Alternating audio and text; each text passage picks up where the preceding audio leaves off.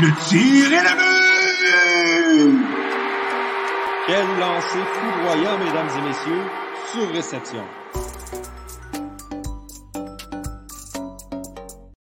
Bonjour tout le monde, bienvenue à Surréception, 46e épisode en direct sur toutes nos plateformes encore une fois. Et je suis de retour. Ça fait un petit bout que, que je vous ai parlé. En fait, la semaine dernière, on n'a pas eu de surréception. Et la semaine d'avant, ben, on a juste eu Antonin et Jérémy euh, qui, étaient, qui étaient là avec vous. Donc, je les retrouve cette semaine. Euh, Victor n'est pas avec nous, mais Jérémy Labry et Antonin Martinovitch sont avec moi aujourd'hui pour qu'on discute euh, du hockey. Comment allez-vous, messieurs? Ça va? je viens de. Ça fait 15 minutes que je suis debout, mais ah. je suis prêt. J'ai ma petite voix matinale, mais je suis prêt à jaser le hockey comme à n'importe quel moment de la journée. La on pensait que le show. On pensait que le show commençait de la même manière. Ouais, exact. Ouais. ben, sinon, moi, ça, ça, va très bien. Je pense qu'avec le mercure qui descend de peu à peu, ça sent de plus en plus le hockey. Alors, comment se mm-hmm. sentir mal? Mm-hmm, mm-hmm. Effectivement, effectivement, absolument. Euh, on, vous, euh, va vous parler aussi.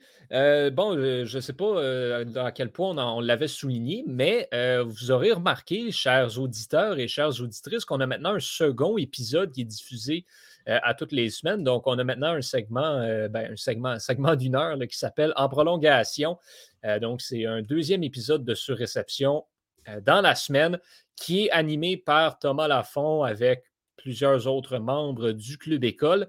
Donc, ça apporte des points de vue différents sur d'autres sujets d'actualité dans la Ligue nationale. On reste toujours là présent euh, les mardis midi pour discuter avec vous. Et bon, un des gros sujets dont on va parler euh, aujourd'hui ben, a un petit peu lien. Ben, en fait, on va commencer parce qu'on n'a jamais vraiment pris le temps, nous, d'en parler. Euh, Marc Bergevin, qui n'est plus DG du Canadien de Montréal, euh, Antonin, ta première réaction, ça a été quoi? Euh, Eureka. Euh, bien, bien, bien content. Je pense que ça, faisait longtemps que le Canadien avait besoin de changement. puis là, c'est juste dommage parce que Jeff Gorton a dit que. Parce que moi, je constate que le gros problème présentement des Canadiens, c'est Dominique Duchamp qui ne s'est pas coaché pour deux scènes, selon moi. fait que je puis moi, ça m'a fait de la peine quand. Ben, de la peine. J'ai été déçu, là.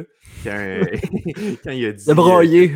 oui, il a dit ça, les broyer. quand, Gordon a dit que Duchamp resterait jusqu'à la fin de la saison parce que je trouve que c'est une saison qui est gaspillée. Euh, tant qu'à moi, il faudrait se trouver un. faudrait que les Canadiens se trouvent un nouveau coach et tout de suite. Euh, mais bon, qu'est-ce que tu veux, c'est la vie. Dom Duchamp est là, puis euh, c'est ça que j'en pense. Mais pourquoi se trouver un coach tout de suite? La saison est perdue d'avance. Mais est-ce qu'il y a un candidat? Parce que Duchamp ne peut pas jouer ses jeunes. Y, a-tu quelqu'un? Oui, mais tu prends le temps, ça, justement, tu prends le temps de trouver le bon candidat. Honnêtement, honnêtement, là, mets Pierre Gervais à la tête du club et dis fais, jouer jeune. Je m'en fous, je m'en fous. Fais, jouer Caulfield 20 minutes, fais jouer Norlander. Je m'en fous, je m'en fous c'est qui. Fais juste faire autre chose que mettre Dvorak 28 minutes par match. Vous l'avez entendu ici en premier, mesdames et messieurs. Antonin considère que Pierre Gervais serait un meilleur coach que Dominique Duchard. Écoute, écoute, mène pancarte. Même pancarte. Ah, mais sérieusement, là, on va euh, dire aux gens d'aller suivre le, TikTok euh, de sur réception parce que ça, ça s'en va directement sur le TikTok. oh boy! Ouais, bon, Jérémy, comment tu as, reçu cette nouvelle qui vient aussi, il faut, faut, le rappeler, avec le congédiement de Trevor Timmons aussi? Ouais, ben, je pense que c'était. Euh, je pense c'était Jean-Charles Lajoie à TV Sport qui disait que c'était comme le secret le moins bien gardé dans, dans, la LNH. fallait s'y attendre. C'était un secret de Polichinelle. Euh, que ce soit Bergevin. Je pense qu'il y a mon son qui écho dans un de vos ordinateurs. Euh, ouais, c'est ça. Ouais, en fait, c'est ça. Donc, autant pour Bergevin que pour Témin, je pense qu'il fallait s'y attendre. Puis honnêtement, Témin, ça aurait dû faire longtemps que ça, serait fait, en fait. Là. Je pense que les résultats n'étaient pas là depuis plusieurs années. Euh, Bergevin, je pense que c'est plus une question de circonstances. Euh, je crois pas que c'est un mauvais DG. On va en parler un petit peu plus tard euh, avec donc d'autres sujets qui vont toucher à Bergevin également. Mais je pense que ce serait un bon candidat pour un autre poste. Cependant, tu peux pas te permettre après 9 ans de pas faire du changement. Il faut, il faut un changement d'environnement, il faut un changement de culture. Donc, euh, j'appuie cette décision-là, mais je ne pense pas que Bergevin est pourri pour autant. Mhm. Non, exactement. Je pense que je, suis- assez d'accord là-dessus. Il va se trouver un travail assez facilement. Puis on en parlait dans, dans les dernières semaines. Euh, bon, justement, où ce serait s'il se fait congédier, lorsqu'il s'est fait congédier. Puis moi, une des premières réactions que j'ai eues, en fait, ça a été ça, ça va prendre deux semaines, trois semaines avant que Benning se fasse mettre dehors à Vancouver, puis Bergevin va aller prendre sa place. Et là, ben, Jim Benning vient d'être congédié euh, à Vancouver. Là, Antonin, ça fait quand même une popée saison là, pour toi qui aime bien euh, chialer contre certains DG. Là, Bowman, Bergevin, Benning, euh, il manquerait juste que Ken Holland perde sa job. Ah, t'es sur mute par contre. Je sais pas ce que les dieux du hockey attendent pour mettre Ken Holland dehors parce que euh, il y a un des pay coachs derrière le banc des Oilers en ce moment, là, en, en, en Tippett. Euh, ouais, juste faire une petite parenthèse sur Tippett, là. Je veux dire, si les Oilers ne marquent pas dans les 10 premières minutes de jeu, sa réaction, c'est McDavid Drysdale ensemble. Tout le temps. tout le temps. Tout le temps, à chaque match. Je suis comme, laisse-les séparer, ils vont bien, ils sont premiers puis tu peux-tu lui en vouloir en même temps? Je Absolument, dire- je peux y en vouloir. Tu as deux des meilleurs joueurs de la ligue, laisse-les deux lignes séparées. C'est OK, bref, c'est ma parenthèse sur Allen et Tippett. Mais oui, je suis bien content que Benning ait perdu son emploi parce que c'est atroce. Tu regardes les transactions. Je sais pas si vous avez vu le recap euh, que Mr. Booth a fait sur Twitter. Euh, c'est toutes les mauvaises signatures qu'il a fait. Erickson, Roussel, euh, Tim Schaller, Tyler Myers. C'est comme c'est mauvaise signature après mauvaise signature. Travis Green avait son poste depuis trop longtemps, ça ne marchait pas depuis deux saisons. Je pense que c'est une bonne chose. Euh, J'ai hâte de voir qui va le remplacer euh, parce que je pense pas que c'est une mauvaise équipe, euh, Vancouver. Je pense qu'ils ont un, bon noyau d'attaquants. Ils ont un des brillants gardiens de but en Thatcher Demko. Sérieux, qui, sans, sans lui, là, il serait probablement avec zéro victoire. mais défensivement, c'est là que ça fait dur. Je pense que tu as quelques bons défenseurs en Quinn Hughes. Euh, Tucker Perlman qui a de faire le boulot. Mais Myers et Ekman Larson, il faut s'en débarrasser. Il faut aller chercher des défenseurs qui sont défensifs. On en avait un en Chris Tanev. On s'en est débarrassé. Pas voulu signer. Euh, donc, c'est ça qui arrive. Euh, Nate Schmidt était excellent, mais on s'en est débarrassé aussi. Donc, je pense que c'est côté défensif qu'il va falloir s'améliorer. Euh, puis là, je suis bien content de la signature de Bruce Boudreau, euh, qui va faire un excellent boulot, selon moi. Ben oui, Humpty Dumpty qui est de retour derrière un banc de, de la Ligue nationale. Et ça, l'effet Boudreau dé- s'est déjà fait sentir. Victoire de 4-0 hier face aux Kings de Los Angeles. Euh, donc, on a déjà le remplaçant de Travis Green. Par contre, pour ce qui est du remplacement, euh, en haut de l'échelle, celui qui va remplacer Jim Benning. Bon, Jérémy, là, on, on en parle en niaisant, mais selon toi, c'est quoi les probabilités de voir Marc Bergevin débarquer dans cette chaise-là? Ben, je pense qu'elles sont énormes. là. Je pense que, comme, euh, comme tu l'as dit plus tôt, est-ce que les, les, les Canucks peuvent se permettre de ne pas prendre Marc Bergevin? Est-ce qu'il y a un autre candidat disponible présentement sur, euh, donc, disons, le marché des, Oh, euh, je pense qu'on est en train des de agents perdre. libres? Je pense pas. Ouais, ça va pas bien là, pour, pour notre ami Jérémy Ouais. euh, en ce moment. C'est pas, euh, pas facile. Mais euh, ouais, bon, euh, justement, là, comme qu'il dit, bon, la, la LNH a un fâcheux, euh, une fâcheuse habitude de recycler tant ses coachs que ses DG. Donc, il faudra voir là, justement. Quand on regarde là, dans les dernières saisons, il n'y a pas grand monde autre que Bergevin qui sont disponibles, entre guillemets. Mais hey, c'est c'est le fun, c'est c'est drôle que tu dises ça parce qu'on regarde les Flyers en ce moment. Puis dites-moi si ça vous fait penser à une formation récemment. Le GM, c'est Chuck Fletcher. Le coach, c'est Mike Yo. Puis Nick Sealer est défenseur. Ça ressemble un petit peu au Wild de là. Mhm. C'est exactement ça. C'est juste des franchises qui se transposent puis qui essayent, qui sont comme, après cinq fois, ils sont comme, bon, ben, clairement, Mike Yo, c'est pas un bon coach. Puis Mike Yo, je vous dis tout de suite, ça marchera pas avec les Flyers. C'est pas un bon coach. Ben, c'est un intérim. c'est un intérim. Mais Mais moi, moi, sérieux, là, les Flyers, là, je pense qu'ils vont peut-être briser parce que je ne serais pas surpris qu'on qu'on donne une promotion à Yann Laperrière euh, éventuellement. Éventuellement, oui. Mais Mike Yo, ça n'a jamais fonctionné, peu Non. importe il était Non, où. ça, ça, Je veux dire, Craig Berube a eu l'air d'un génie euh, quand, il, quand il a pris sa place euh, Mm. avec, euh, en 2019. Puis il a réussi à gagner la coupe tellement que c'était mal géré. Fait que euh, moi, je pense que Mike Yo, ça va juste être pire. Puis le problème des Flyers, c'est la défensive. Puis Mike Yo, c'est pas un coach défensif. Fait que ça, ça Mais ça c'est drôle. pas beau. c'est drôle que tu en parles parce que du fait que c'est des organisations qui se transposent d'une place à l'autre, parce que ça fait un peu un lien avec ce que Francis Lavallée nous demande présentement. Euh, t'as Montréal et Vancouver qui, sont, qui ont leurs problèmes, qui sont en reconstruction. Est-ce que si Bergevin prend les commandes à Vancouver, euh, il pourrait avoir. Donc, les deux équipes pourraient s'aider à se relancer? Honnêtement, là, si Bergevin est le DG à Vancouver, je serais pas du tout surpris de voir Ben Sherrod débarquer là-bas. Ben, honnêtement, oui. on l'a vu quand euh, Bergevin, ce qu'il faisait à Montréal avec les Blackhawks. Bergevin garde toujours beaucoup de liens avec euh, les équipes où il a travaillé et il aime ça transiger avec, euh, avec les contacts qu'il a dans les autres équipes. Donc, ça ne m'étonnerait pas vraiment que Bergevin et Montréal, le, nouveau directeur général ou la nouvelle directrice générale peut-être, travaillent ensemble pour relancer leurs deux équipes. Là, les gars, j'assume beaucoup d'affaires, mais je pense que les circonstances sont là pour que j'apporte ce point-là. Là. Euh, T'as Bergevin d'un côté qui se retrouverait à Vancouver, donc on, assume déjà, là. Euh, et qui adore un joueur en particulier du Canadien. On le sait, on l'a vu en finale de conférence. Il adore Carey Price et Carey Price l'adore. Et Carey Price vient de la Et Carey Price vient de Vancouver, rien de la Colombie-Britannique. Je sais pas, avec Tatchum Demko, ça ferait pas beaucoup de sens d'aller chercher Carey Price, mais je sais pas si Bergevin va essayer d'aller chercher ce joueur-là juste pour y faire un petit bonbon, puis juste retrouver ce joueur-là qu'il aime tant. Honnêtement, ça, j'y crois pas. Pour une simple et bonne raison, 10 millions c'est 10 millions ben de raisons trop que les Canucks ne peuvent pas se permettre, sont déjà à côté au plafond.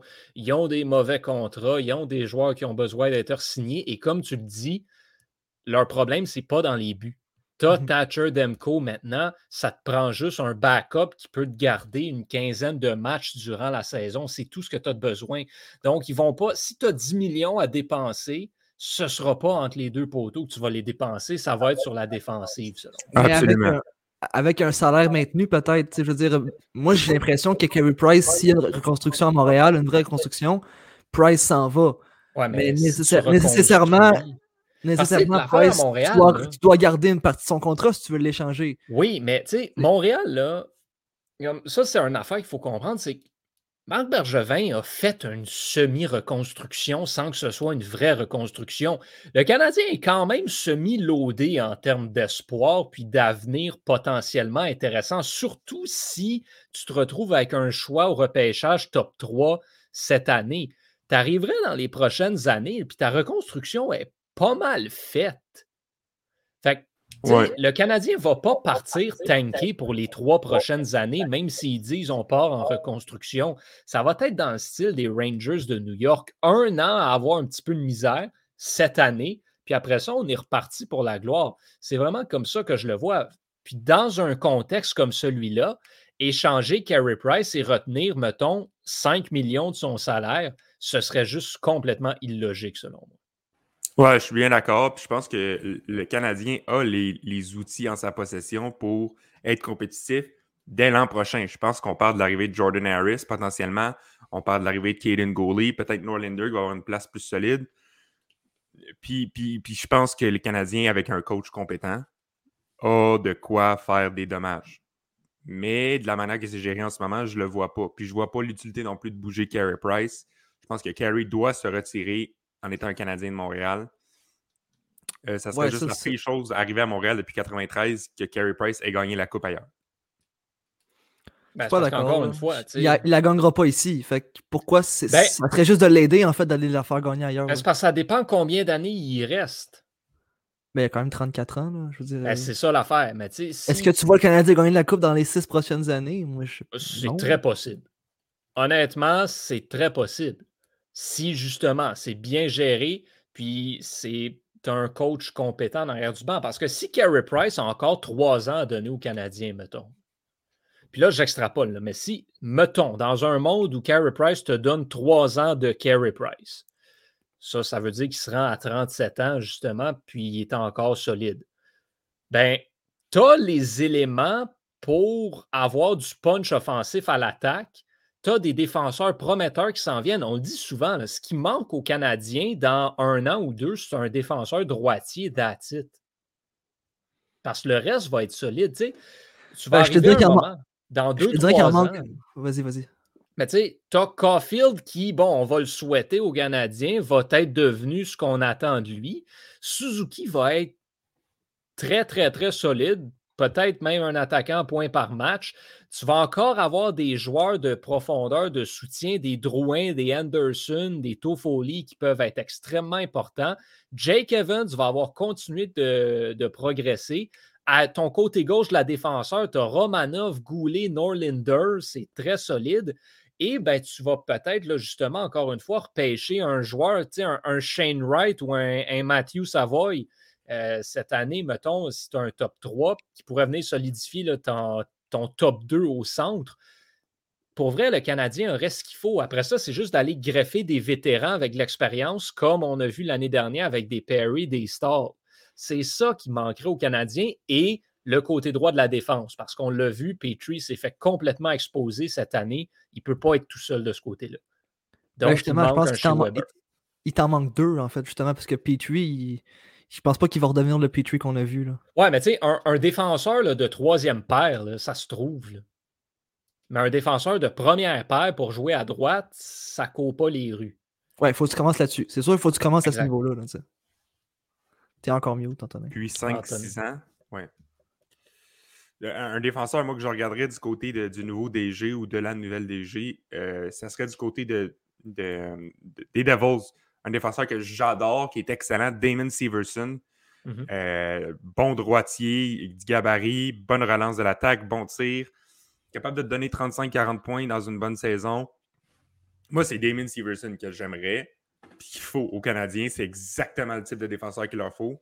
Euh, il est encore de- de- de- dans, dans- dans le pic de sa carrière, il joue très bien. Fait que moi, je regarderais plus pour ça.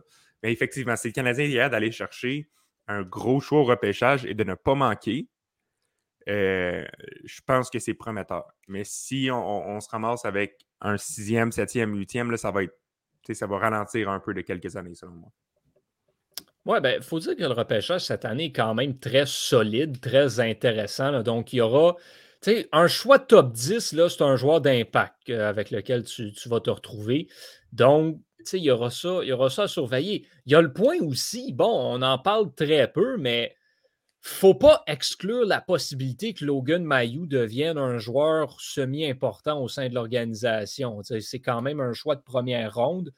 Est-ce qu'il va jouer? Est-ce qu'il va avoir un contrat un jour? Ça, c'est un autre débat. Mais tu as des éléments intéressants au sein de l'organisation à toutes les positions, sauf à droite à la défense. Fait qu'un gars comme Severson, effectivement, ça devient, euh, ça devient une cible euh, assez intéressante. Chose certaine, je pense que pour le Canadien, surtout avec le repêchage à Montréal cette année, l'objectif maintenant, c'est de se concentrer sur l'année prochaine. Ça veut dire justement faire le plein de choix au repêchage avec ce qu'on peut échanger. On a souvent parlé de Ben Sherrod.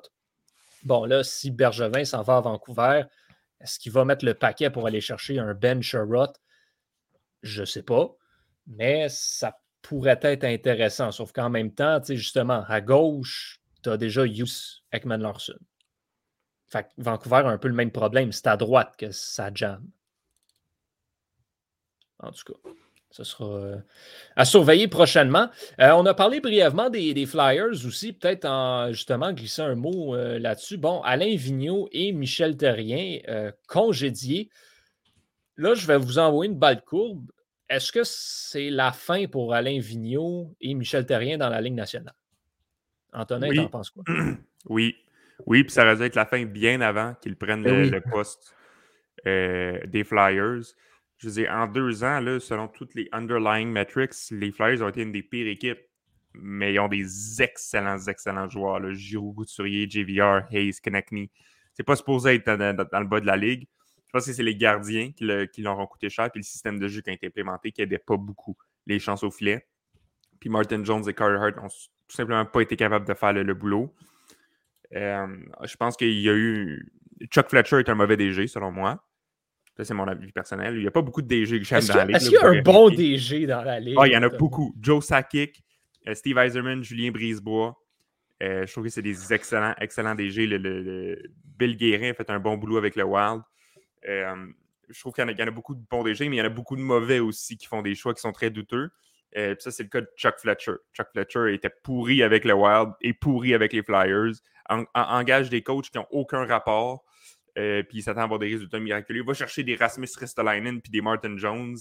Euh, c'est comme, c'est pas de ça que tu as besoin, là, je veux dire. En tout cas, bref, moi, je, je trouve qu'ils ne devraient pas se retrouver une job. Je pense qu'ils sont plus compétents. Ils le sont plus depuis une- un certain nombre d'années. Ils sont dépassés, en fait, Ils par les sont événements. dépassés, mais complètement.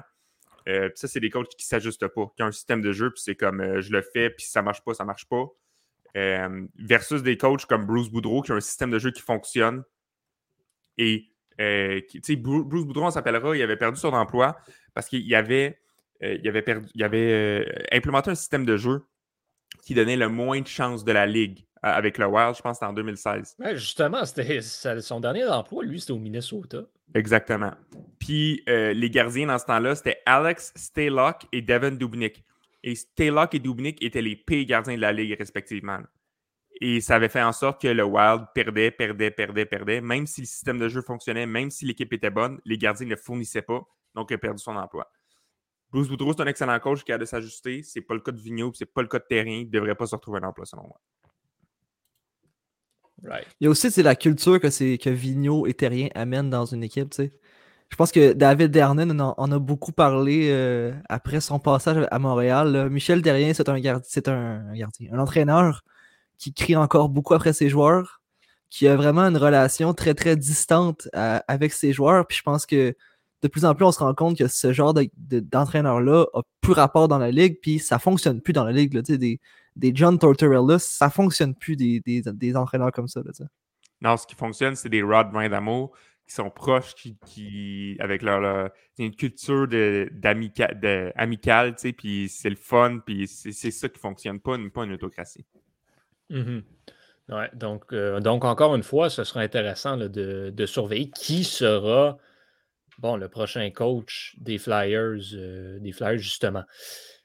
Euh, on vient aux Canadiens euh, parce que, bon, on n'en a pas tant parlé euh, de ce point-là là, en lien avec le congédiement de, Marc Bergevin. Là, le Canadien affronte le Lightning ce soir. Donc, un des noms euh, qui est rattaché au Lightning et aux Canadiens, c'est Mathieu Darche. Mais il y a d'autres noms aussi dans la course, apparemment, là, sur qui sera officiellement le remplaçant de Marc Bergevin, qui va devoir travailler avec Jeff Gorton. Ce sera qui, selon vous? Là? Ça a l'air que ça va attendre après les fêtes. Euh, Jérémy, ton candidat vedette, ce serait, ce serait qui? Ben, d'emblée, je te dirais que la personne qui va remplacer Marc Bergevin, c'est Jeff Gorton. Ce n'est pas le nouveau DG qui va arriver. Euh, ceci étant dit, je pense que n'importe qui que Jeff Gorton pourrait prendre, je me dirais que s'il a confiance en lui, puis s'il a confiance qu'il peut en faire un DG éventuellement avec son expérience, ben j'ai confiance en Jeff Gorton. C'est pour ça qu'il y a des, des gars comme Kent Hughes ou euh, même Émilie Castonguay qu'on a entendu parler de, de- de plus en plus, qui c'est- peut-être des agents, ils n'ont peut-être pas cette expérience-là, mais je pense que Jeff Gorton peut leur transférer. Euh, Jeff Gorton va être d'une aide assez importante et c'est vraiment des têtes de hockey quand même. Là, je veux dire, les résultats sont là. Ils, sont, ils ont des contacts avec les joueurs, ils sont présents dans la sphère hockey. C'est tout ce qu'il faut là, pour, un, pour commencer comme un DG quand tu te fais, quand tu te fais euh, former par un gars comme Jeff Gorton. là. Antonin? Ouais, je suis bien d'accord. Je pense que euh, je, je fais bien confiance à, à Jeff Gorton. Euh, selon moi, je pense qu'il faudrait quand même quelqu'un d'expérience parce que deux personnes d'expérience qui font un boulot, euh, je pense que ça, ça aiderait à, aller- à alléger la pression que Jeff Gorton ressentirait. Ouais. Euh, fait que moi, je un Mathieu Darche, un Daniel Brière. Je pense que c'est des choix euh, avec lesquels tu ne peux pas te tromper. Euh, puis honnêtement, je- j'espère que Jeff Gorton va y aller avec quelqu'un d'expérience parce que ça serait le fun de voir deux têtes de hockey gérer les Canadiens de Montréal euh, plutôt qu'une, plutôt que Jeff Gorton puis qu'il y a juste une petite marionnette devant. là. Je sais que ce ne sera pas le cas, peu importe c'est qui, mais tu sais, vous, voulez ce que, vous voyez ce que je veux dire. Là. Mhm. Fait que, ouais, moi, ça serait Daniel Brière ou Mathieu Darche là, pour moi. Mais on dit d'expérience pour Brière et Darche. Euh, oui, Brière a de l'expérience comme DG, mais DG dans la CHL, puis Mathieu Darche n'a pas l'expérience comme DG. Fait que, tu sais, c'est, c'est de l'expérience, mais à d'autres postes, là, quand même. là. Ouais, ben, exact. c'est de l'expérience dans un front office. Ouais, exact. c'est ça, exact. t'as- c'est rendu là. C'est...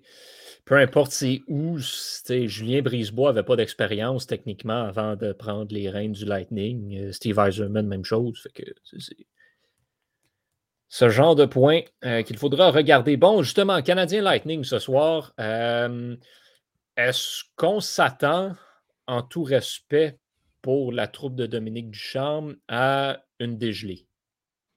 Ou est-ce que le Euh. Canadien pourrait, tu sais, on l'a vu là, par le passé, le Canadien, des fois, dans les années où ça va moyen, là, il affronte des grosses équipes, soudainement, tout clique, puis il gagne. Considérant la défense amochée qu'il y a, est-ce que est-ce qu'on s'attend à ça ou est-ce qu'on s'attend à ce que Montréal se fasse rouler dessus? Montréal va se faire rouler dessus. Sans équivoque, parce que euh, il- quand même avec un alignement en santé, c'est Dom Duchamp qui est derrière le banc, j'ai aucune confiance. Euh, je je m'excuse, je m'acharne sur lui, là, mais c'est terrible, terrible ce qu'il fait. Là. Puis, ouais, fait que je pense que ça va être une dégelée. Puis même s'il leur manque Pointe ou Kucherov, je pense que c'est quand même une des meilleures équipes dans la ligue. Leur système, John Cooper est un entraîneur qui est absolument intelligent, il est incroyable. Euh, un des meilleurs coachs de la ligue, si pas le meilleur, avec Bruce Cassidy. Fait que je pense que le Lightning va quand même rouler sur le Canadien. Euh, si c'est Vasilevski d'un but, encore plus.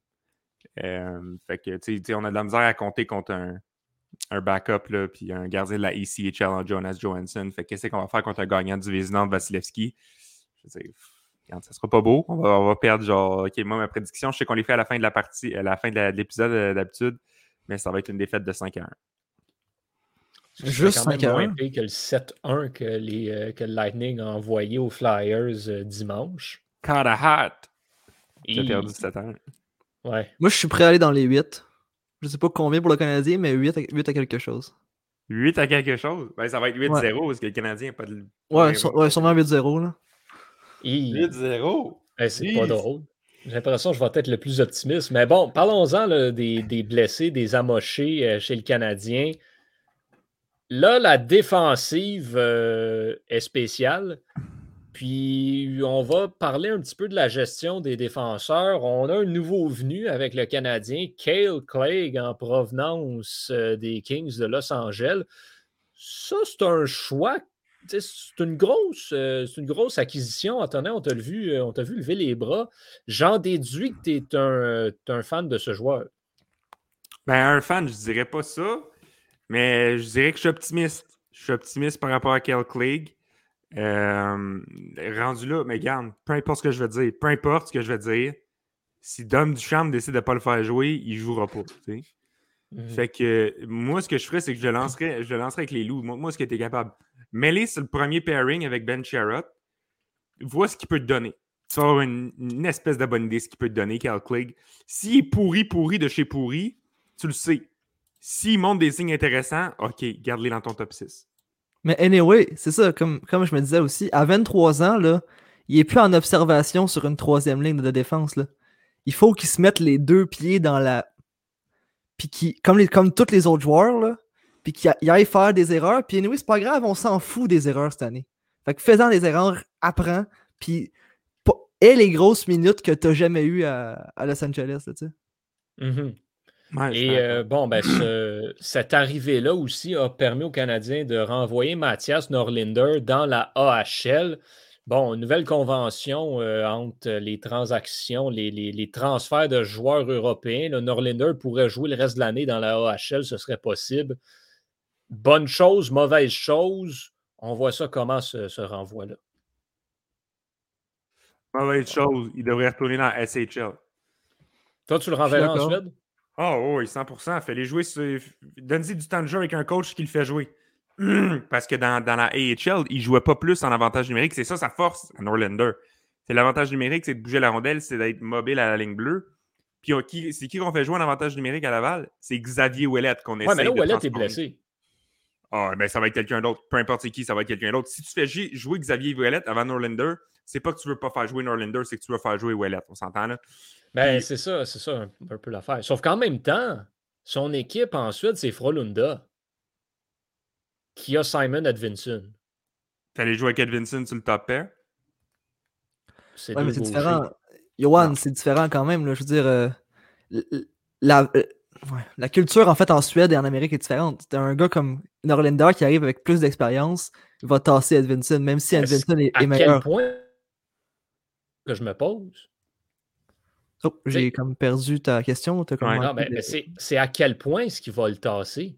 Tu sais, Edvinson fait un bon travail là, depuis le début de l'année. Frolunda va encore correct, puis il n'y aurait pas vraiment de raison de le tasser de là. C'est c'est un peu ça, moi, qui, euh, que je dis. C'est moi, j'aimerais quasiment mieux qu'il aille à Laval, comme ça, il va pouvoir s'adapter au style nord-américain, puis il va runner le power play. En fait, on, va le savoir tout de suite que s'il ne run pas le power play à Laval, il y a un problème avec l'organisation. Ça, ça va être clair, net et précis parce que tu n'as plus d'options en ce moment avec le Rocket. Non, mais euh, coach, ben, je- moi, je comprends pas à la base pourquoi il n'a pas joué sur le power play a- avant, avant qu'il soit remonté à la Ligue. Je veux dire, pourquoi tu fais jouer Xavier Ouellet? Es-tu en train d'essayer de le développer en défenseur top 4 quand il a 30 ans? Je veux dire, c'est- quoi ton. C'est quoi ton. Je comprends pas, tu sais, ce qu'ils font. Euh, je comprends pas pourquoi. Regarde, je n'en parlerai pas de Dom mais je comprends pas pourquoi les jeunes ne jouent pas plus que ça. Je veux dire, c'est quoi, c'est quoi l'objectif? Si Norlander ne joue pas dans l'avantage numérique avec le Rocket, je me pose des sérieuses questions par rapport à l'organisation. Ouais, entièrement, entièrement d'accord. Le problème avec les, avec les clubs écoles comme ça, c'est que c'est souvent l'idée de on est une équipe qui veut gagner. Oui, mais vous êtes aussi une équipe de développement. Fait que, je veux dire, développer les joueurs. Exact. C'est un peu ça l'affaire. hein. Donc, voilà, ce sera à suivre. Bref, on va voir ce qui arrive avec Norlinder à Laval. Honnêtement, je- tu sais, là, maintenant qu'on a Gorton qui est à la tête de tout ça, je serais pas tant surpris qu'il l'ait renvoyé en envoyant le message comme quoi il veut qu'il joue. Puis là, c'est peut-être optimiste de ma part, mais je vois pas pourquoi le Canadien ne l'aurait pas gardé si c'était pour pas le faire jouer anyways.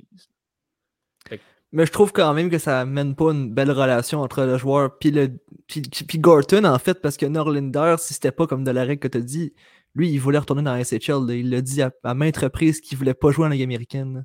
Mhm. Tu sais Mais ça en même temps, tu sais, si tout le monde considère que ce qui est mieux pour lui, c'est qu'il apprenne à jouer. Tu sais, Norlinder, là, c'est pas en allant en Suède qu'il va s'habituer aux patinoires nord-américaines. Et là, bon, je sais que c'est exactement le même argument que j'ai sorti avec Jesperi Kotkaniemi dans le temps, puis le temps a prouvé comment j'avais eu tort sur ce dossier-là. Mais tant qu'à moi, si tu veux qu'il joue sur ton top 4, top 6 à Montréal l'année prochaine, faut pas que tu l'envoies jouer en Europe, faut qu'il s'habitue à jouer ici. En même temps, tu sais, tu regardes plein de joueurs d'impact, puis ils n'ont pas eu besoin de s'habituer à la glace nord-américaine. Ouais, sauf que Norlinder, c'est pas. euh, Patterson. c'est ça, là. C'est pas, c'est pas une super vedette, c'est pas un joueur étoile non plus. Il va avoir besoin de temps. Il joue à la défense en plus. Il y Ouais, a une courbe clair. de progression différente avec des joueurs, euh, des joueurs d'avant. Fait que c'est ça qui me chicoterait un peu de l'envoyer. C'est euh, clair, mais maintenant, on peut mettre toute la pression qu'on veut sur l'organisation. Si le joueur ne se développe pas, il ne se développe pas. Là, je veux dire. Ouais. Tu crées- Euh, je- je- j'espère que t'as pas déjà jeté les, les fonds Eh sur non, mais non, mais Norlander. non, pas je parle en général. Je veux dire, on a, on a beau overthink toutes les décisions que l'organisation prend, on le fait jouer là, on le fait jouer là, on le fait jouer là. Si le gars a du temps de jeu et qu'il se développe pas, il se développe pas. Je veux dire, rendu là, c'est pas la faute de l'organisation. Norlander est trop jeune là, pour qu'on jette la serviette. Là. Euh, beaucoup, là, tu je parlais même pas de tout ça, là, mais euh, tu je, je parle en général. tu Je pense qu'on met beaucoup de responsabilité à l'organisation, mais si le joueur se développe pas, mais là, qu'est-ce que tu veux faire? Ouais, ça, euh, ça Mais effectivement. en, dé- en défense, c'est une vibe différente aussi. tu C'est un point que je voulais amener tantôt puis que j'ai pas eu le temps avec Kale Clegg. Tu Mhm. regardes des gars comme Mike Riley. Euh, un défenseur, ça ferait prendre du temps en, maudit pour se développer. Là. Puis Kel Clegg, j'ai un peu, j'ai un peu des qualités. Il y a encore un peu des qualités similaires quand même avec, un gars comme Mike Riley qui a fini par devenir un défenseur euh, qui joue sur une deuxième paire à Boston. Mais tu sais, à 27 ans, là, à 26-27 ans. Ça prend du temps à se développer un défenseur, puis faut, faut que tu prennes le temps, beaucoup plus qu'avec un attaquant. Ouais, Ah, c'est ça. tu sais, entièrement. On, on a l'espèce de mentalité qu'à 20-21 ans, les défenseurs sont supposés être bons, mais il n'y en a pas beaucoup. Ben qui non, c'est ça. Des Quinn Hughes, des Kel McCart, des Victor sais, ça tombe pas du ciel. D'habitude, ça prend beaucoup plus longtemps avant qu'un défenseur se développe. ouais. C'est pour ça qu'un Kel Clegg à 23 ans, c'était vraiment le moment de le prendre. C'est là que ça se passe, tu sais. Ouais. Non, absolument. Puis tu sais, Kel Clegg est, est quand même un joueur a toujours eu un potentiel intéressant. Puis ça se peut que, tu sais, c'est le genre de joueur que ça se peut que ça ne marche pas en quelque part, puis que ça marche ailleurs. Tu sais, on parle quand même d'un joueur qui a connu des saisons assez impressionnantes là, dans la WHL, euh, dans les rangs juniors, a quand même été solide aussi dans la Ligue américaine. Et Il a gagné. Ah quoi? A gagné le championnat mondial junior Ah, ben, avec nul autre que Dominique Ducharme comme entraîneur. tu sais. C'est exactement là que je m'en allais, dans un tournoi au cours duquel il, a, il avait fait bien. là, il a été deux fois six points en sept matchs en 2017. Tu sais, Hmm, C'est un, voilà, un bon joueur de hockey, Kel Clegg. Là, après ça, il faudra voir comment ça se développe avec le Canadien. Mais s'il peut avoir sa chance, pourquoi pas? Puis là, il va avoir sa chance. Fait que ce sera, ce sera Voilà. intéressant de surveiller ça. Ducharme l'a dit, c'est un low risk, high reward. là. Tu Absolument. perds rien. Là. Tu perds Non, rien. ben, ben, c'est comme dans tous les cas, des joueurs que tu, ré- que, que tu ramasses au balotage. Ouais, Exact. exactement. Rien à perdre. Non, exact. On suivra ça euh, de près, euh, assurément. Est-ce qu'on a, à quel point est-ce qu'on a parlé d'Alex Ovechkin cette année? Pas beaucoup. OK, on va en parler parce que là, monsieur euh, a comme décidé que l'heure de la retraite n'avait pas sonné, mais pas du tout. Puis on dit ça, là. Attends, mais juste interrompre, là. On dit ça, là. Mais il y a eu une moins bonne saison la saison dernière, puis on se disait, ah, il est fini. Alors que ça fait 15 saisons qu'il en met 50 puis qu'il domine la ligue. Puis là, on est comme, ah, c'est fini. Et, Ouais, sauf que là, l'affaire, c'est qu'il est en train, il est en voie de connaître sa meilleure saison à vie. Il a 41 points. À titre de comparaison, Dreisaitl 43, McDavid 42, mais c'est surtout le fait qu'il a 21 passes. Ouais. Alex Ovechkin s'est transformé en fabricant de jeux. Ah, il adore ses centres russes, hein. Il adore. Non, Parce que ça, c'est l'affaire. Bon point. Il est en voie de connaître sa meilleure saison en carrière sans Backstrom. Kuznetsov. Jay, il est bien content parce qu'il l'a dans son pool. Puis moi, je disais Kuznetsov, c'est pas un bon pick, puis il m'a fait mentir. Ben, en fait, je disais pas que c'était pas un bon pick, mais je vous Hey, disais. wow, wow, essaie pas de t'en prendre. Non, non, non, non, c'est parce que il- que je un choix risqué. Antonin m'a dit mot pour mot pourquoi tu prends ce joueur-là? On sait pas s'il va être bon. Ben, c'est vrai qu'on savait pas s'il allait être bon. Il, était en, descendante les dernières années. oui. Puis en fait, ce que, Moi, je, je le savais, Antonin. ce que je doutais de ton pool, puis by the way, j'ai raison parce que t'es pas dans les premiers, puis c'est moi le premier avec Johan. Euh. Euh, Pour l'instant. Pour- l'instant. c'est que tu avais beaucoup de joueurs russes. On dirait que tu as, décidé de prendre l'équipe nationale russe au complet dans ton équipe, Kaprizov, Kuznetsov, puis, puis le reste. J'étais comme, Mais qu'est-ce que tu fais? Je veux dire, c'est quoi? Pourquoi tu prends autant de russes? Mais en tout cas, bref. Euh, ouais, non, je suis- je suis surpris de, de Kuznetsov. Quand même, euh, c'est fou qu'est-ce qui arrive quand tu mets un joueur avec le meilleur joueur de tous les temps en, en termes de, de compter des buts. Des fois, des fois, ça relance une carrière. Fait que euh, c'est le fun de voir Kuznetsov performer. Puis je pense qu'avec Tom Wilson, c'est un des meilleurs trios de la ligue en ce moment. Euh, à 5 contre 5 puis en avantage numérique. Fait que bien content pour Ovechkin. Je pense qu'il a vu le, le plateau de, de Gretzky puis il a dit Hold my beer. Je pense qu'il va l'atteindre. Toi, tu penses qu'il va l'atteindre? Ah, 100%. C'est- Il n'y a même pas un doute dans mon esprit que Ovechkin va battre le record de Gretzky. Pas, pas toi? Moi, non. Moi, j'y ai jamais cru, puis j'y crois toujours pas. Jay? Non, moi, je crois. Ouais, hein? Je crois dur comme fer, ouais. Parce que Ovechkin ne ralentira pas. Là. hey, il va ralentir on- un moment donné, sinon c'est qu'il est sur quelque chose. Oui, mais on, on- se dit ça depuis combien de temps, Yoann? Ouais, mais OK, c'est parce qu'il est à 144 buts. Là. Ouais? 3 saisons de 50. Toi, tu penses qu'il va scorer 50 buts à 39 ans? Ouais. Eh, voyons donc. Ben, peut-être pas. OK. Mais, mettons qu'il en compte 40. Mais il ne comptera pas plus 40 buts à cet âge-là. Mais check Jagger, ce qu'il faisait. Ben, Jagger n'était pas. euh, Non, mais en même temps, si- Ovechkin. Mais tu sais, c'est parce le point, là, c'est que, mettons qu'il. Bon, s'il ralentit pas, euh, OK. Mais mettons qu'il ralentit, ben, ça te rajoute des saisons. Je veux dire, Ovechkin dans la Ligue nationale d'aujourd'hui va marquer 30 buts à 43 ans. Oui, mais en fait, en fait, check ça, c'est mon point. C'est que, mettons qu'Ovechkin, il continue à ce rythme-là. Mettons qu'il en compte 60 cette année. OK? Mettons. Ouais. Fait qu'il en reste 100 à compter. Mettons qu'il en compte 40 la saison d'après. Il en reste 60. Mettons qu'il en compte 30 après. Il en reste 30. Penses-tu vraiment qu'il va se retirer avec 30 buts du record? Non, il ne va pas se retirer. Ça, ça, effectivement. Son Ovechkin orgueil pourrait le faire, mais considérant qu'il veut aller jouer en Russie pour finir sa carrière, il, il va débarquer un moment donné. Il, il va, prob- il va peut-être l'atteindre, mais ça va prendre plus de temps que le monde pense, d'après moi. Ah, ouais, mais il y a- peut-être. Puis il y a ça, rien c'est qui- sans compter le fait que il- ça, là, c'est sans qu'il se blesse. Ouais. Mais Ovechkin est rarement blessé. là. Ouais, mais il a rarement eu 40 ans aussi. Ouais. Mais tu sais, tu l'as dit, Johan, son, son orgueil, on l'a vu, est, est tellement grand que il va attendre dans la NHL jusqu'à temps d'avoir son, son record. Puis il n'y a rien qui dit pas qu'il va le parler en cachette à 47 ans. là. Tu sais, comme, Ah comme Yaromir Yaguer, là, tu sais. Il va être rendu à 55 ans, puis il va être là avec son bâton dans les airs sur le power play, puis il va attendre, il va dire il m'en manque juste deux, guys. Il va tirer de n'importe quand. Mais c'est un peu ça qu'il fait là, en, en ce moment. Il tire, il tire, il tire, ça n'a pas de bon sens. Il est comme, à un moment donné, je vais Mais le avec ce tir-là aussi. Moi, je tirais à n'importe quand aussi. Là. Ah non, c'est ça. Là. Mais c'est justement, c'est que tu sais, je, sais qu'on me dit ça depuis longtemps, mais je peux pas croire qu'il va continuer à ce rythme-là, même l'année prochaine. Tu là, je pense que Ovechkin, c'est le genre de personne qui, genre de joueur qui doit carburer à l'attention médiatique. Puis là, cette année, parce que justement, ils ont tous à peu près le même nombre de points et de buts là, dans les positions 4 à 12, ben, il a comme dépassé 8 gars d'une shot. Fait que là, toutes les caméras sont sur lui. Puis là, c'est Ah, est-ce qu'il va le battre? Est-ce qu'il va le battre? Fait que ça le fait booster. Mais là, euh, là, il va dépasser Jagger cette année. Après ça, il va atteindre un plateau. Fait que les gens vont commencer à se dire ben, on s'en reparlera dans 2-3 ans. C'est le genre d'affaire qui pourrait, selon moi, euh, venir jouer au niveau mental aussi. Fait que, Peut-être, mais euh, je pense qu'Ovechkin. Moi, je serais pas surpris qu'Ovechkin, quand il est entré dans la ligue, il, s'est dit je vais battre le record de Gretzky. Ça m'étonnerait pas, c'est ce genre de personne-là.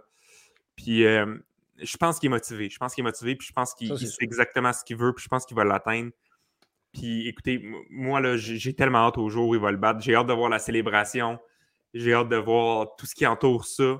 euh, puis de voir un, un Ovechkin devant Gretzky, surtout dans cette ère-là où tu fais pas 6 points par match, puis que les défenseurs, c'est pas des comptes, puis que les gardiens ne goalaient pas debout, c'est encore plus impressionnant. Je veux dire, tu mets, tu mets Gr- Gretzky dans l'air à, Non, tu mets Ovechkin dans l'air à Gretzky, puis il en compte 18 par, par, par match. ouais, ouais, ouais. Fait que je, c'est le meilleur buteur de tous les temps, qu'il le batte ou pas. Ça, Selon ça, moi. on est d'accord. je vais aller plus loin que ça. tu sais. L'orgueil d'Ovechkin est tellement grand que non seulement il va, il va battre le record ici, mais il va aller en KHL puis il va attendre de gagner une coupe Gagarine avant de prendre sa retraite. Checkez bien ça. Hey, ça serait quand même impressionnant. Si- S'il fait ça, je veux dire, on le met dans la conversation pour les 10 meilleurs joueurs de tous les temps, là, Ovechkin. ben, je pense qu'il Ouais. l'est déjà. Là. Je pense qu'il l'est pense- déjà. Ouais. c'est ça. Ben, je pense qu'il n'y a pas de doute quant au fait que c'est le meilleur joueur russe de tous les temps. Ça, c'est certain. Là. Ça, c'est sûr. Dans le top 10, honnêtement, il est là. Il est là où il est pas loin, en tout cas. Il est là où il est pas loin. Exact. Il Ouais. faut, euh, faut, faut le mentionner. Moi, moi, ce que j'aimerais vraiment, par- euh, ce que je trouverais hilarant, là, là c'est. tu sais, c'est- c'est. Écoute, c'est. Le, le chaos total, là, le- la portion de moi qui désire voir le feu brûler partout à travers la Ligue nationale. Imagine Alex Ovechkin bat le record de Wayne Gretzky en jouant pour une autre équipe que les Capitals. Genre, Alex Mm. Ovechkin compte son 895e but avec le chandail des Stars. genre. À Montréal. À Montréal. À avec Montréal. Patrick Laine. Ah oui, c'est vrai. Patrick Lainé, euh, c'est quand qu'il arrive à Montréal? C'était arriver il y a trois ans, ça. Ah, les boys, euh, il y a aussi il y a Marianne Ossa, là, là, ses, ses gants sont au Centre Bell. Ah, Ça, c'est vrai.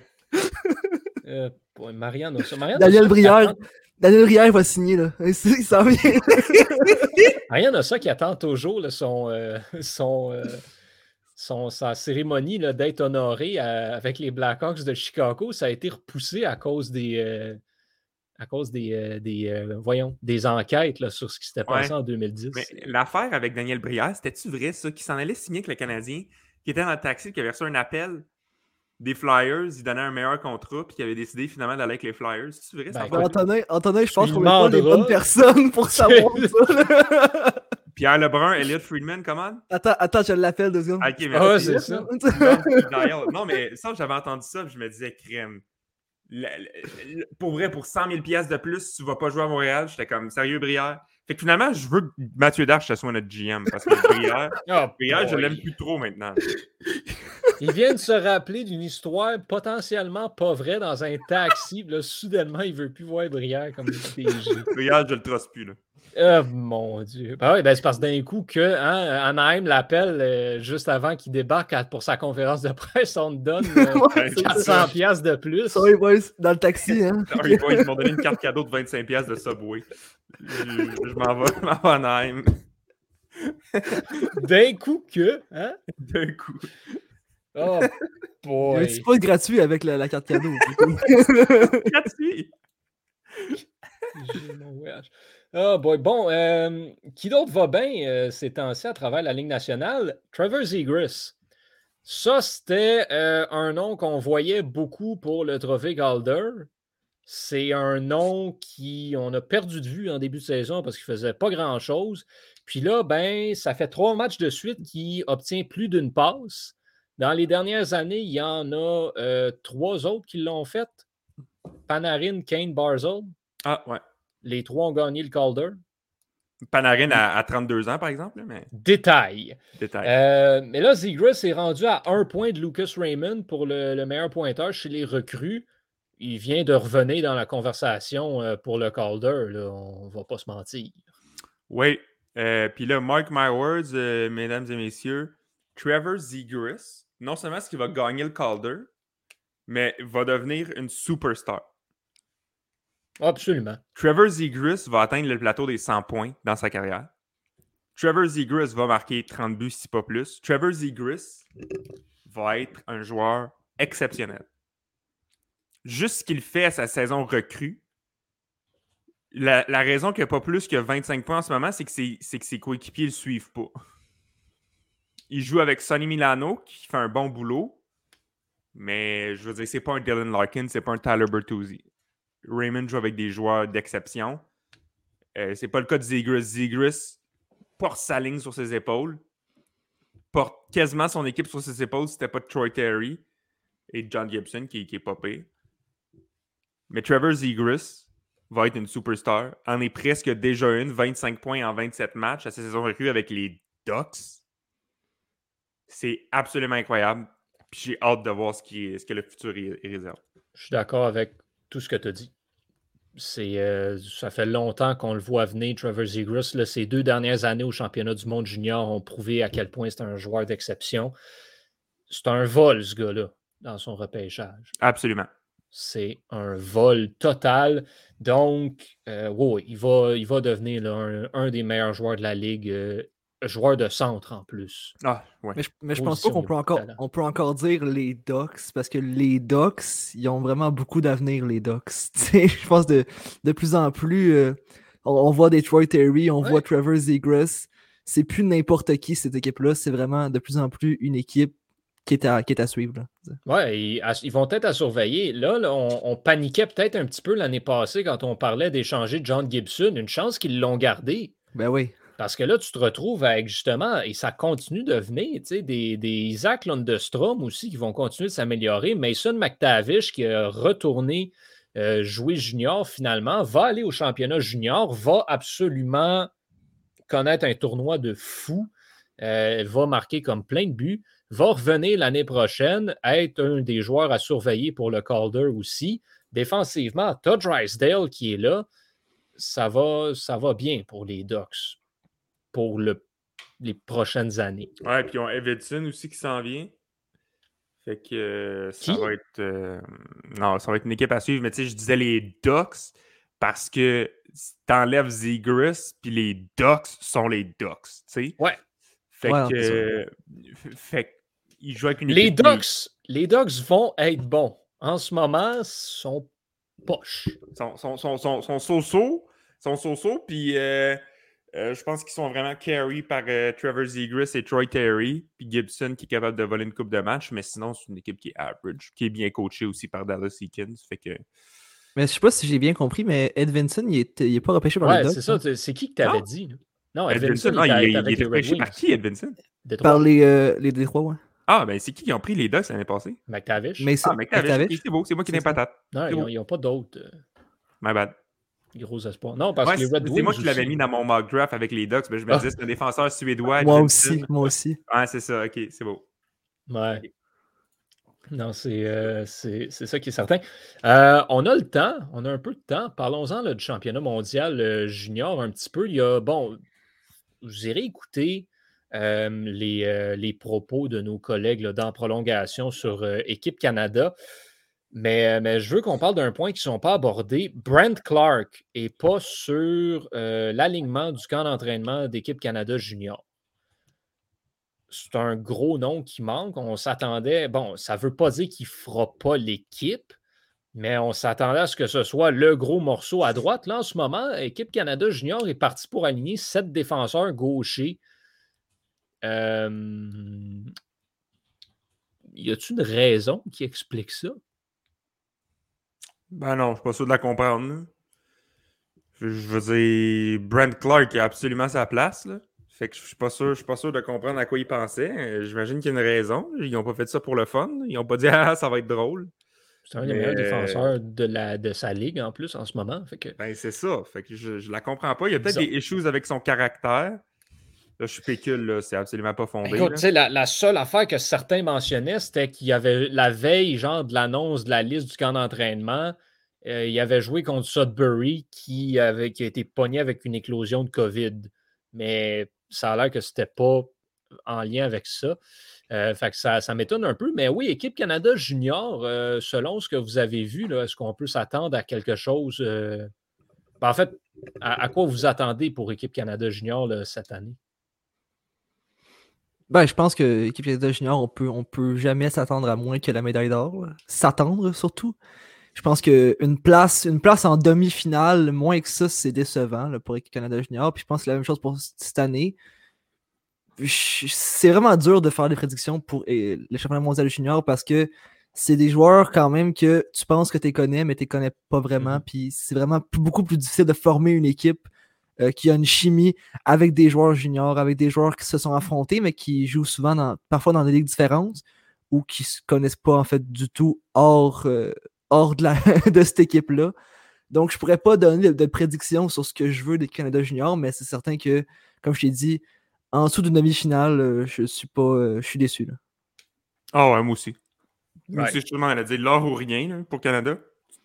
Je pense qu'avec le, le- le talent qu'ils ont, puis euh, c'est inacceptable euh, l'or ou moins.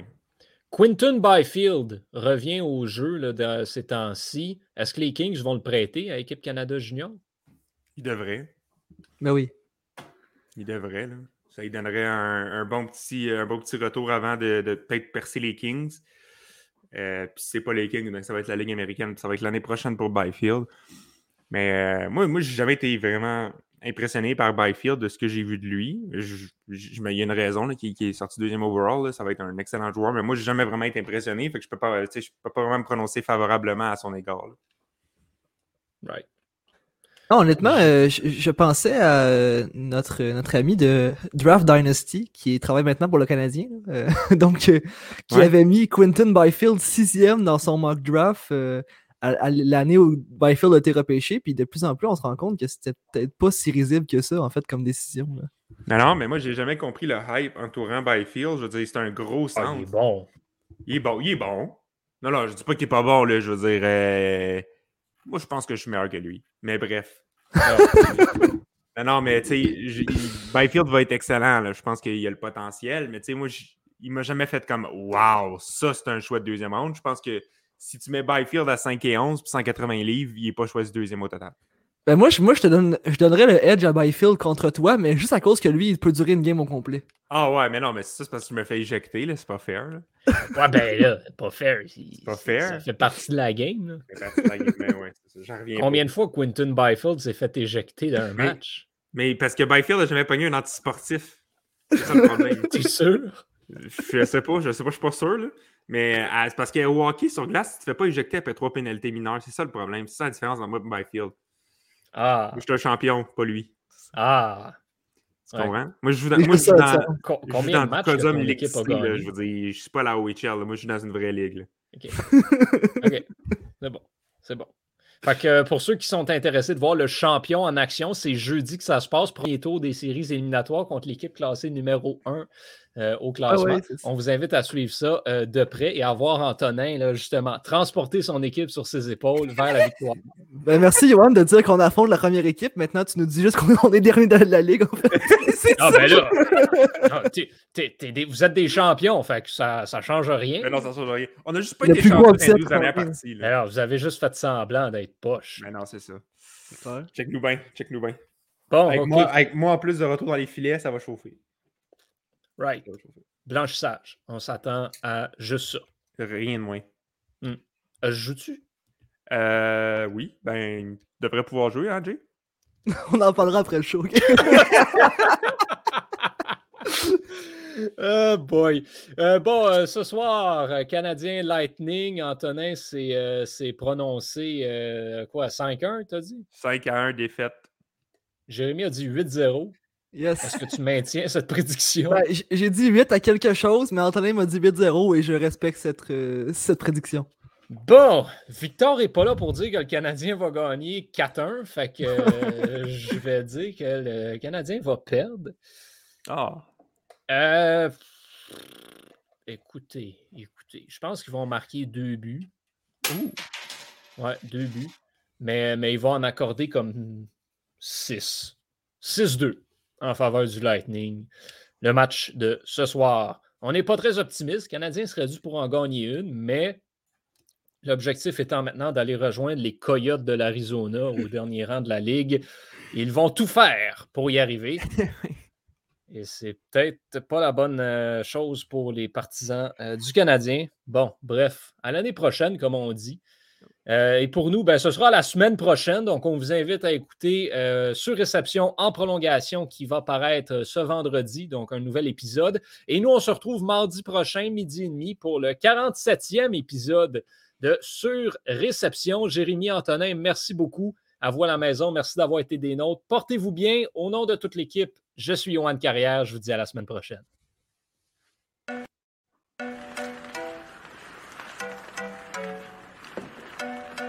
Le tir est le but! Quel lancer foudroyant, mesdames et messieurs, sur réception.